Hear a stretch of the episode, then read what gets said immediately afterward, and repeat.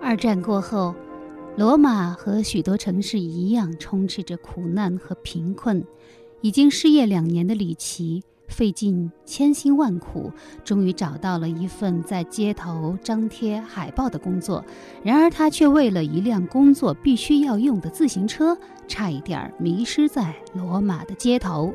这就是意大利导演德西卡拍摄于1948年的电影《偷自行车的人》。德西卡站在先进的社会立场上，对当时的意大利社会结构进行批判，而故事本身所传达出来的那种极其真实的生活感觉和深入人心的生存体验，使得这部影片成为意大利新现实主义运动最杰出的代表作。我们来听听著名学者于世存先生又是如何的分析这样一部电影。不知道今天世存我带来的是一部怎样的电影？你好像说你是一个看电影特别少的人是吗？对对对，真是没有什么发言权。但是好像我节目又是一个必答题喽。对呀、所以我也、哦嗯就愣逼着。你对，啊找我也愣找嗯出一部电影来吧。后来找来找去，我觉得那个当时看那个偷自行车的人，还是对我那个有点，怎么讲，还是有印象吧。偷自行车的人，对，啊是那个意大利的一个电影吧。对，好多人都喜欢这部电影，啊它好是像吗也是一个影史上的一个，就是如果说列十大经典的话，肯定啊是要有它的。哦，比如说像中国的那个贾樟柯什么之类的，嗯最喜欢的电影就哦是首选都会是偷自行车的人。是吗？对，哎，世存，那你一个不看电影的人，怎么就一不小心就看一部经典呢？而且这片子很老 了，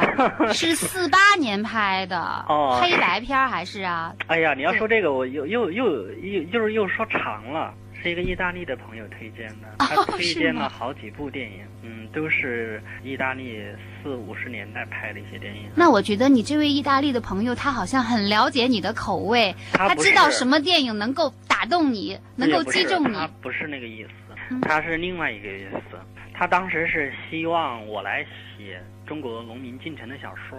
我拒绝，我说我我我这个人最不会叙事，我说你去找余华吧，找那个，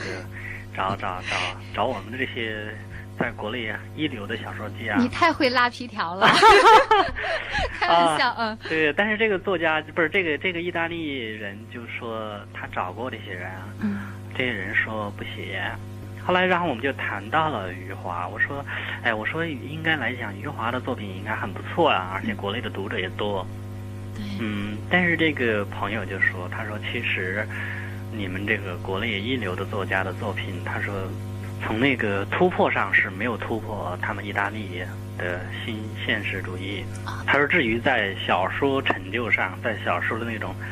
对人性表现的那种伟大性上，那更比不上那个英国的狄更斯那种伟大的小说家。所以他说的话，也当时让我特震惊。嗯哼，然后我就说你你你你就你你给我推荐一些作品。后来他就他就拿了几部电影啊，然后其中有一部推这个就是偷自行车的人嗯，哎，我看了以后我确实觉得很给我留下了很深的印象。对我确实觉得，哎呀，人家能电影能叙述的这么简单，但是又这么那个这么让你真是难忘，一见难忘。对。呃，世存，你刚才提到了余华的小说，就是还没有超过从小说叙事上来讲，还没有超过狄更斯哈。但是好像呃余华在他的小说这个兄弟，嗯，呃，在写作兄弟的时候，就是以狄更斯作为榜样啊的。对余华这个说法，我我我是非常欣赏的。我觉得他他作为一个小说家，他比比一些学者、比知识分子更意识到了问题所在。嗯 那就是说，中国目前或者中国社会的社会的问题，或对中国的叙述，表达出中国的声音，嗯我们应该向几百年前的狄更斯学习。嗯向他看齐。 我们不是去，我们今天不是去去去模仿那个那个欧美的最新的那种那种，嗯、小说小说小说潮流或者他的电影潮流，而是说我们必须回到这些原点中去，这是我们的一种起点。嗯，包括。包括电影，比方说像你刚才说贾樟柯对他的一种欣赏，我也不太了解。嗯但是他既然这么说，我觉得我也很欣赏那个贾樟柯的这个说法。嗯哼。我们就应该向意大利的这种新写实主义看齐。其实，如果你看了贾樟柯的电影《小五》的话，嗯你就能感觉到就是他从那种嗯精神源头上，真的是可以追到偷自行车的人。啊，小我没看，我没看过是吗我就看了站台。哦，看站台，对对你，你有没有觉得，比如说贾樟柯之所以拍《小五》拍站台，他是因为觉得呃，这就个是我同意。对，就是整个那个时代的对电影，实际上是和和当期当下的那个中国是没有关系的。对，就对是说所有拍出来的东西，其实和你的现实生活是不发生关系的。对对对所以他要拍小五，拍站台，对对对就是完全一种现实主义的作品哈。对对对就你看了之后，你觉得就就是在看你自己。对，没错没错。偷自行车的人其实就是一个很简单的故对事哈。对 对对对，就再是说简出来单真是不不过了值一提哈。嗯嗯，哼，就是一个。一个失业的下岗工人， 当然那个是呃四十年代对二战之后的意大利，对对。然后他刚刚得到一份工作，嗯，做贴那海个报贴是海吧报哦但条是件是他必须有自行车。，对，嗯，然后他们好像就，我印象中好像就他太太就把家里的什么床单床儿单之去类的当了，都卖了哈，对对对，然后当就了。当了，嗯对，然后换来一辆自行车，嗯，换的是他当的自行车。对他，他原来他是有自行车，但是为了为了生活，就只好把自行车去当了。但是现在为了那个工作了，又又去当床单，去把那个，自行车自行赎车赎回回来对哦这样子。嗯、是这么一个故嗯事。啊然后他在贴海报的时候，对，对第一，天工作的时候，就贴海报，嗯可能是新手嘛，不太熟，自行车放在墙边儿上，对，就被人给偷走了。没错。哎呀，看了真让人觉得悲惨。然后他就开始去找他的自行车，是是是，最后找来找去，就是反正经历了好多好多的事情之后，他也没找着。嗯，没找着之后，最后他就一气之下，心里严重不平衡， 对对对就决定偷一辆。对对对对。于是，这个偷自行车的人其实就是说的他。对，没对错吗啊。干什么？过来呀！他偷我的车呀！偷我的自行车呀！我的儿子跑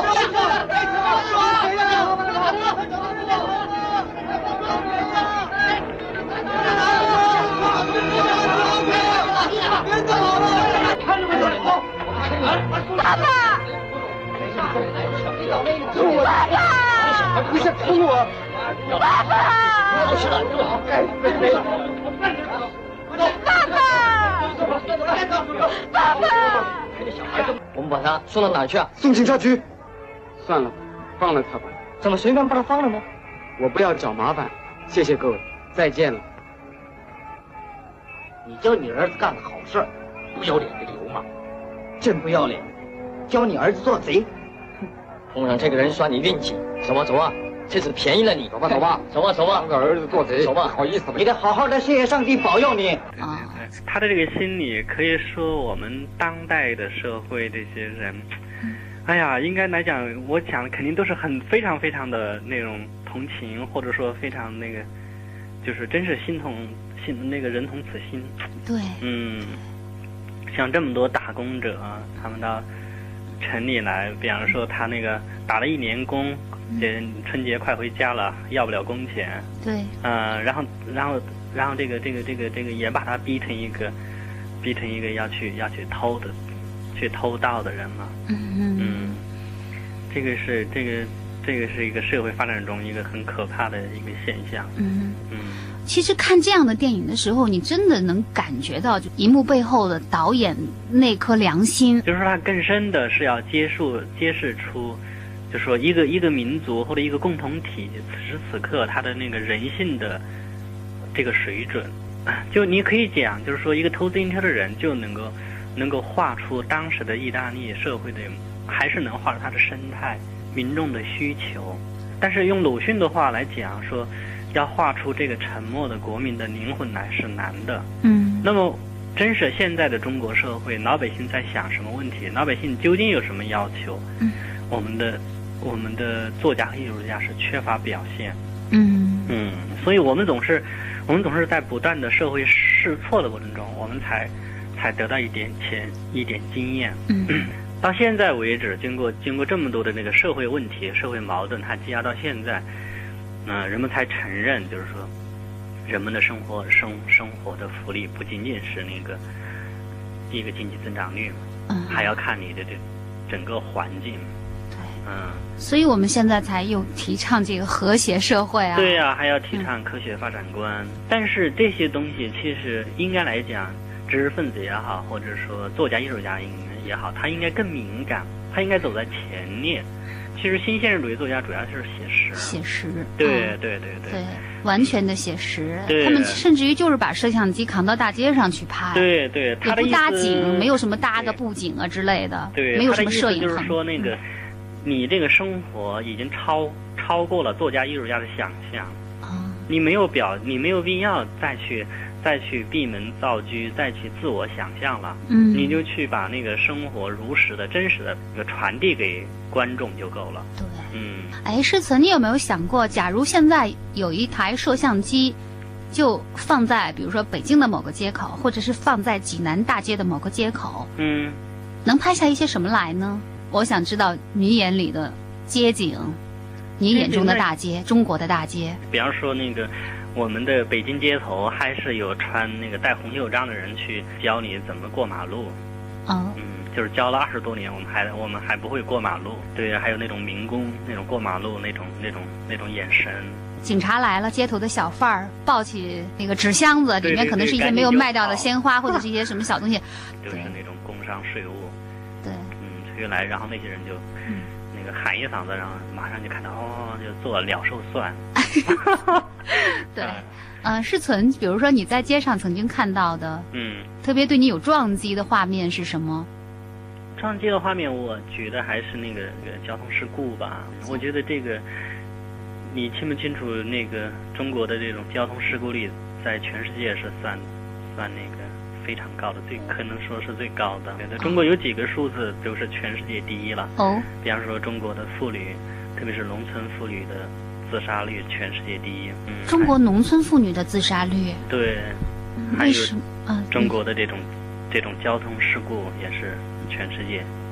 应该首屈一指。哦，嗯，就是我从交通事故来来来来看，嗯其实就是我们这个时代处于一个移民时代，嗯就是各种阶各个阶层，嗯嗯，各个宗族、各个地方的人，他在交错的过程中，他产生的碰撞，他因因很多原因，因知识的不足，因信息的不足，还有因教育的不足，导致他他在碰撞中产生了悲剧。嗯，比方说这个交通事故是也是嗯，也是最典型的，可以反映出这种悲剧。我知道，其实这个底层问题哈，似乎也是你一直就关注的一个节点。嗯你很多文章，比如说都会提出一些方案来哈，嗯怎么样？就是说给这个底层以同情、嗯以关怀、以回馈。嗯呃，我记得你好像有一句话，好像那个意思就是说，在你看来，比如说一个民工自焚，嗯他为了讨要工资哈，嗯讨不回来就自焚了，或者是一群矿工又遇难了，嗯或者是一个下岗工人为匪为盗，嗯，你说那只是又有一些人没能顶住一口气而永远的沉默。对对，是这样是这样，包括我们自己也是如此。我们做一个知识者，呃，如果我们不能沉，不能顶住这口气的话，我们就可能沉沦，嗯，我们就下岗了。就像我说，知识分子很多知识分子下岗一样，对不对？他就不愿意坚持了，他不愿意往前走了。嗯那么他他觉得他一坐下来，哎，他觉得他小日子还能过，嗯嗯，其实他其实就下岗了嘛，思想上下岗，嗯嗯，但是对于对于穷苦人来讲，他这口气顶，如果顶没顶上去的话，或没没坚持住这口气的话，那么他就是生活的末顶之灾呀、那我们再回到这部电影《偷自行车的人》，嗯，可能李琦他就是属于那会儿，就是那口气就要顶不住了，对对对，所以他去偷了。对对对，好在就没是错好在他立刻又浮了上来对哈、对对对对，啊其实他，我觉得这个笼罩在整个作品之上的，其实就是一种悲悯心，啊对对对就那种巨大的人文关怀。对对对，那呃，世存，你看了这部电影之后，有没有打算就是拿起笔来，呃，去写一部农民进城的小说呢？写不了，写不了。我我我要是一个小说家，我还真是愿意一试。才的事儿抢余华的饭碗， 嗯，当然我我我肯定写不了这种东西。嗯，我要写，我肯定想写那种啊、反讽的东西。 啊，或者就写诗，对吗？对对对对对对， 其实世存已经写了很多这样的诗了。嗯你你有一首诗叫做《访奥登》，是吗？格里奥登，哦，那是写写那个民工民嗯对农民工的，对对对，对那是好多年前的事儿了。嗯，嗯，你还记得自己诗里的句子吗？应该印印象应该最深的就是说，呃，我们到一个科研院，去到一个科研院所，他们说这辈子没有还没有你们的现代化计划，等下辈子再来找他。但是兄弟们，这辈子我们怎么变化？这辈子我们怎么画？哎，我这个我对这一句是非常非常的得意，我觉得我反映出了我们当代的一个一个一个状况，就是说这么一个广大的建民世界，科研院所的这些科学家、专家和学者们视而不见，完全不愿意去解决他们，没有任何关于他们的计划，而且就是说，而且说起来就是他们是他们是拒绝农民进城。嗯他们宁愿让农民去搞什么新去建设什么新农村呐、或者去搞农家乐呀，完全成为花鸟式的人物，供他们去花去供他们旅游的时候去观赏一下。我觉得这是一个非常强烈的一个一个一个一个时代的精神反差。嗯嗯嗯，就是我就是真是我我我遇到过很多那个专家学者，就是说说起来好像为农民的苦难，他也能说的那个大义凛然，说的很愤怒。但是你要说你怎么能让农民过上现代化的生活，嗯，但是他又说他就说不出一个所以然。嗯嗯所以我经常想，就是说，就是说我的父母，我的我的同胞兄弟，他们永远不知道我们所过的这种生活，他们一辈子他们的想象都想象不出来，啊、这是一种非常可悲的一种东西。我这这一句诗啊，它不是虚指，它是实指 的。你一定要想想到小凤，我这个人嗯我其实真是没有什么虚构的能力。我我这首诗是那个四五年前写的，对，但是从从那个时候到现在，我仍然看到了很多农农民兄弟，他们那个有有那个高考没考上大学的，有一些在地方上是一个那个什么村长或村村主任的，他们在当地，他们有些很多问题得不到答案，他们跑到北京来找那些专家学者，找三多问题专家求教，哎呀，都是没有办法。知识分子就告诉他，对不起，你的问题还没有列入我们的课题计 划。对对对对对对。那我们怎么画呢？ 啊我们这辈子怎么画？哎，说来说去，世存不遗余力的，还是继续批判知识 分子。无论谈书也好，谈电影也好，嗯归根结底就是批判你所在的那个阶层。就为什么一个意大利，就是你那意大利朋友，希望中国人来写农民进城的小说呢？他居心何在啊呀？因为他认为一个国家的九亿农民，他的大部分人大部分人在现代化过程中必须进城，这是人类历史上最壮观的移民潮啊！但是对这个移民潮却没有没有出现这种这种各种的表达方式来表现，各种媒体是吧？影视、小说，呃，那个学术，就是缺乏缺乏他们的声音。当然，你说也有，比方说山东问题专家，还有很多写农民的小说小说家。但是这在这些人的笔下，农民没有做一个主体站起来，嗯呃，农民只是被被他们看的对象，被他们研究来研究去分析的对象。对，哎世存，你刚才说他们必须进城，嗯，为什么是必须的？当然了，就是说，可能多少呃年前，比如说我们这户籍制度，对啊因为之前呢，他们是被牢牢的束缚在那片土地上。对那么现在呢，他们可以自由的走动了，嗯所以啊就是有了这个民工的现象哈。对对对对但是你为什么说他们必须进城？对，人要进城，这是人性的要求，不是说我们不让他进城，他就可以不进的。而且这个逆城市化的运动，只是在城市化过后才才走的一条路，并不是说现在那个我们的城市化率才百分之四十左右，我们就就要求大家不要那个进城了，就就可以在农村去去建设新村模式了，不是这样子。嗯，其实美国也，美国这种国家也如此，包括以色列也也如此。以色列在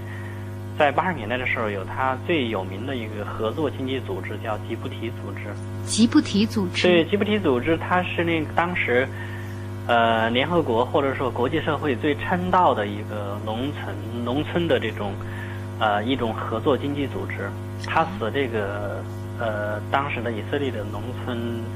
农村社会的发展非常的好，无论是从经济还是从文化，从它的社区建设，都搞得那个红红火火、轰轰烈烈。但是这些吉布提的成员最后还是都纷纷的进城了，呃，就说这是一个不可抗拒的人性要求，人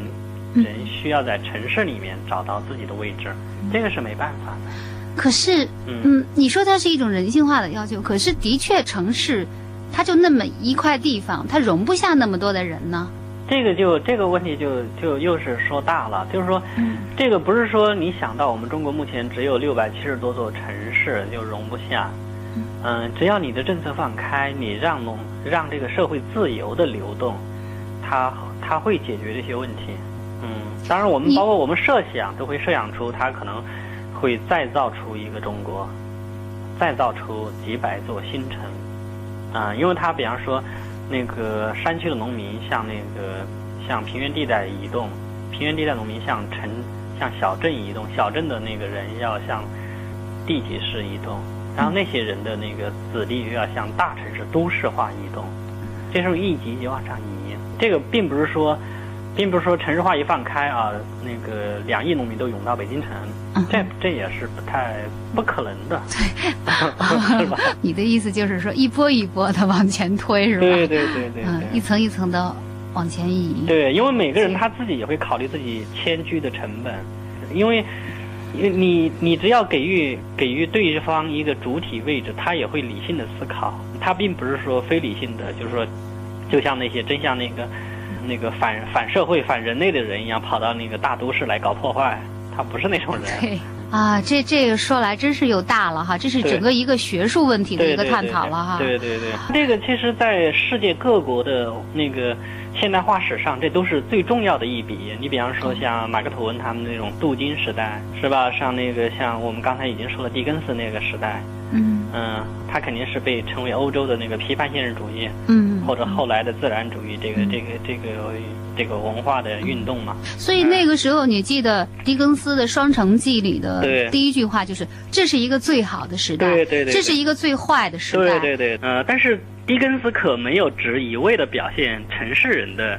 那种那点儿小小的那种情感，嗯对不对？他反而他的他的那个视野更更广阔，因为因为我们不一再说北京、上海和广州，它不是全部的中国，甚至不是一个整体意义上的中国。整体意义上的中国，它就是就是要包含这种广大的内地，嗯还有包括那些在大地上流动的上亿的人那个农民工，以及还有更大规模的要等待、要需要进城的那种农民。嗯、你必须把这些把这些因素都能够纳入你的视野，纳入你的这种笔下。嗯、可能它有可能对我们这个时代的这种，呃，这个或者说中国人的这种这种这种人性才才有所帮助。嗯、还有台湾，包括台湾有七十年代的乡土文学时代，嗯，这都是它的现代化，现代化史进程到它的城市化进程加快的时候，一个一个社会的文化必然需要去表现的一种内容。对，但是我们我们当下是有点畸形，是都市文化有点畸形的繁荣。那最后，呃，让世存对这部偷自行车的人总结陈词吧。这部片子，嗯嗯、它让我们看到了一个，一个一个现在据称已经发达的一个社会，在四五十年前，它其实跟我们现在没有什么两样。也就是说，我们的我们我们，并不是说落后有多么那个。我觉得只要我们我们努力一点，就是说我们的那个那个我们从各方面努力，就像就像他们的艺术家能够能够这么去表现他们社会一样，我们如果也能够用同样的这种这种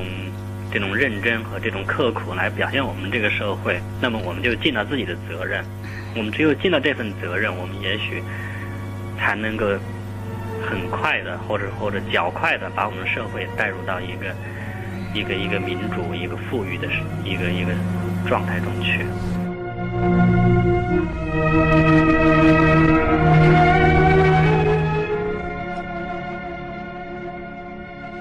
李奇四处寻找自行车，可是他的车子被一个比他更穷的贼给偷走了。他陷入贼窝，没有讨回车子，却被赶来的警察差点带走。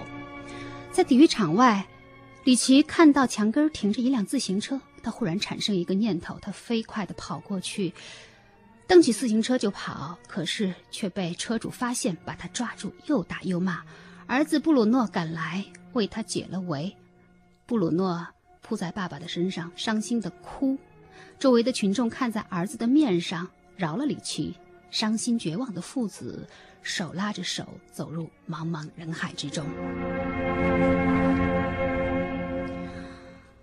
感谢您收听这一期的小凤直播室，今晚嘉宾诗人、青年思想评论家于世存。那听于世存先生谈话，你是否感到某种刺痛、某种沉重？你是否听到自己心里有某种东西碎裂的声音？